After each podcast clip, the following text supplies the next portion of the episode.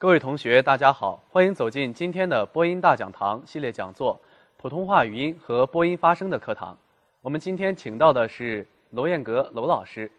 娄老师你好，主持人好，同学们大家好。嗯，那在今天的讲座中，娄老师将给大家讲解哪些知识呢？嗯，在今天我们要讲到的是气息控制。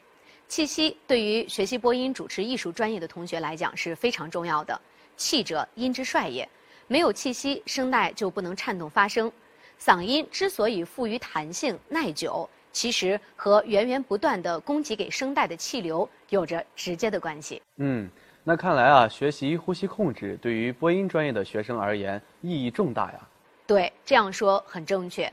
播音专业的学生在日常生活中都会呼吸。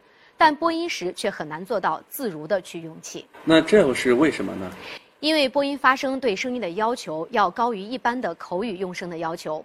播音发声对呼吸控制的要求是能够运用胸腹联合式呼吸法调节呼吸，使气息顺畅均匀、深浅适中、运用自如。但是在人们日常的呼吸当中，我们的呼吸是比较平稳，而且是比较浅的，播音的气息变化又很多。日常呼吸是远远不能满足播音工作需要的，而播音员必须通过学习锻炼，掌握科学的呼吸方法，不断提高自己的气息控制能力，并通过气息的支持，使声音达到圆润动听的效果。嗯，那咱们播音发声中采用的呼吸是胸腹联合式呼吸法，那咱们就从什么是胸腹联合式呼吸法说起吧。好。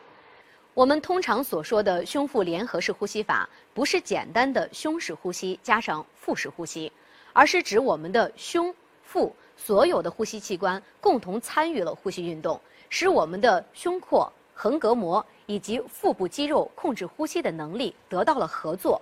在这个合作的过程当中，不但能够扩大我们胸廓的周围径，而且能够扩大我们胸廓的上下径，因而能够吸入足够的气息。气息的容量是很大的，另外，由于能够稳定地保持住两肋及横膈膜的张力和来自小腹的收缩力量形成的均衡的对抗，我们把这种过程称之为胸腹联合式呼吸法。那我们平时所说的皮带圈撑开，是不是就属于胸腹联合式呼吸法的感觉呢？呃，这一定是不对的啊！如果只是皮带圈撑开的话呀，顶多算是腹式呼吸。嗯。那腹式呼吸和胸腹联合式呼吸的区别到底是什么呢？那咱们得从呼吸方法的三种类型说起了。呼吸方法一般有三种，第一种是胸式呼吸，第二种是腹式呼吸，第三种就是咱们常说的胸腹联合式呼吸法。我们首先来看看这三种呼吸方式的定义。胸式呼吸法也称作锁骨式呼吸法，其特点是吸气时肩头上耸，上胸部上抬。上胸部胸围有所增加，肋骨下缘胸廓周围径不变，膈肌基本上是不参与呼吸运动的。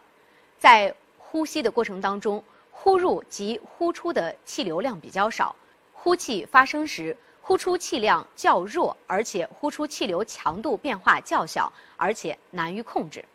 从发声的角度分析，采用胸式呼吸法常见于声音较尖细、声音强度不大。且变化较小，语句短，换气频繁，声音位置较高，身体较为瘦弱的女性。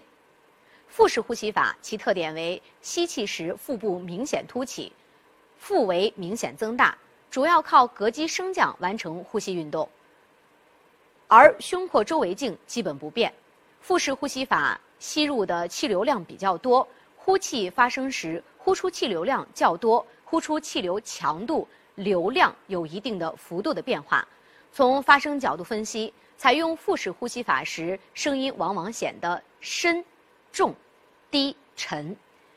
因此，从播音发声的角度而言，胸腹联合式呼吸法是最适用的呼吸方法，因为胸廓、横膈肌、腹肌联合控制气息，呼吸的活动范围大，伸缩性强，它可以操纵和支持声音。为气息均衡平稳的呼出提供条件，这也就是我们为什么要使用胸腹联合式呼吸法的原因了。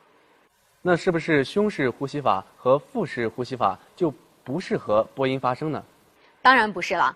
其实，在有些特定的情况下，胸式呼吸和腹式呼吸也是作为胸腹联合式呼吸法的辅助或者补充手段的。为了表情达意的准确呀，有些声音色彩的呈现也会用到这两种方式。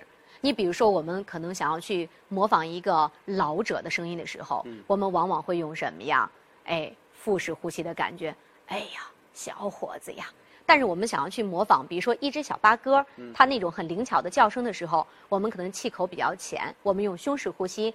哎，这个东西真好玩，是不是？所以从有声语言艺术创作的过程当中，我们为了实现声音的丰富变化，还是会用到胸式呼吸和腹式呼吸的。那看来啊，气息不但为我们提供了发声动力，其实也能丰富我们的声音变化。是的。我们在学习呼吸控制的过程中呢，到底如何理解这个控制呢？嗯，这个控制必须提到胸腹联合式呼吸法的原理。胸腹联合式呼吸法的原理一共有两个，第一个是气压差原理，第二个是呼吸机抗衡控制原理。气压差原理，这个听上去好像很难理解啊。其实也不难理解，下面我们一起来看一个图片哈。这两幅图形分别能够解释清楚吸气和呼气的过程，也就是气压差原理的生动描述。第一幅图中呢，我们发现哈，肺内气压小于体外的大气压强，这时只要口鼻气管等呼吸通道没有障碍，空气就会自动的由气压高的体外进入到气压低的肺泡内，使我们的肺泡扩张起来，膈肌收缩下降，完成了一个吸气的过程。而第二幅图当中呢。肺内的气压大于体外的大气压强，这是为什么呢？这是因为当吸气达到一定饱和度的时候，吸气肌肉群开始松弛下来，呼气肌肉群开始收缩，这时胸腔会随之变小，人体内的气压比体外的气压高，肺叶内的空气从肺泡经呼吸道排出体外，这个是呼气的过程。包括如果大家还不明白的话呢，我们可以再来看看。下图啊，这个下图当中描述了吸气和呼气的过程。首先，我们来看看吸气。你看，在吸气的过程当中啊，我们的膈肌、肋骨间的肌肉收缩，胸腔的容积扩大了，肺部能明显看到它在扩张，肺内的气压缩小，这就完成了一个吸气的动作。而在呼气的过程当中，因为膈肌和肋骨间的肌肉舒张开了，胸腔容积缩小，肺收缩，肺内的气压增大，我们就出现了这样的一个。呼气的过程。嗯，这样看来啊，气压差原理告诉我们，吸气过程不是通过口鼻动作将空气吸进去、吹出来的，而是靠胸腹动力形成气压差压进去、排出来的，是吧？哎，对，你的领悟能力是很强的啊。接下来我们再说说呼吸机抗衡控制原理。话筒前播音发声啊，咱们在呼吸控制当中具有吸得多、吸得快的特点。我们想要达到上述的特点，就要锻炼吸气肌肉群，使吸气肌肉群在呼气的时候也能保持一定的紧张度，并与呼气肌肉群形成某种对抗。